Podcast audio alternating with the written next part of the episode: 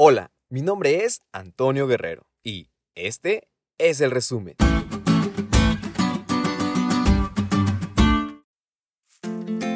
¿Qué hay amigos? Nuevamente llegamos cerrando con toda la semana. Alegres de que ya es sábado y podemos disfrutar congregándonos y alabando a nuestro Dios. Espero estés listo para ello. Esta semana estudiamos qué más hace Jesús por nosotros en función y relación al santuario celestial y qué implicaciones tiene en el plan de salvación. Y para esto, el libro de Hebreos, el capítulo 9, versículo 24, dice, Porque no entró Cristo en el santuario hecho de mano, figura del verdadero, sino en el cielo mismo, para presentarse ahora por nosotros ante Dios. Y el capítulo 10, versículos 19 al 22, Así que hermanos, teniendo la libertad para entrar en el lugar santísimo por la sangre de Jesucristo, por el camino nuevo y vivo que Él nos abrió a través del velo, esto es, de su carne, y teniendo un gran sacerdote sobre la casa de Dios, acerquémonos con corazón sincero, en plena certidumbre de fe, purificando los corazones de la mala conciencia y lavado los cuerpos con agua pura.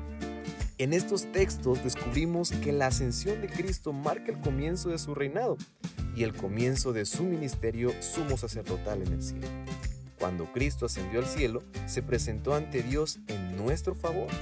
Y es que a lo largo de la historia de Israel, los sacerdotes fueron los mediadores. Los velos funcionaban como límites y como protección para los sacerdotes cuando ministraban en el santuario.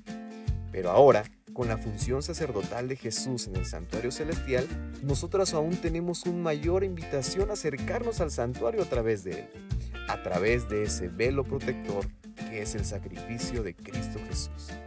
Él cumple esta función por nosotros y nos invita a que podamos ser partícipes de este plan tan lleno de gracia y misericordia. ¿Estás dispuesto a acercarte a Él, a dejar tus pecados y arrepentirte? Él está listo para interceder por ti. Hazlo hoy mismo.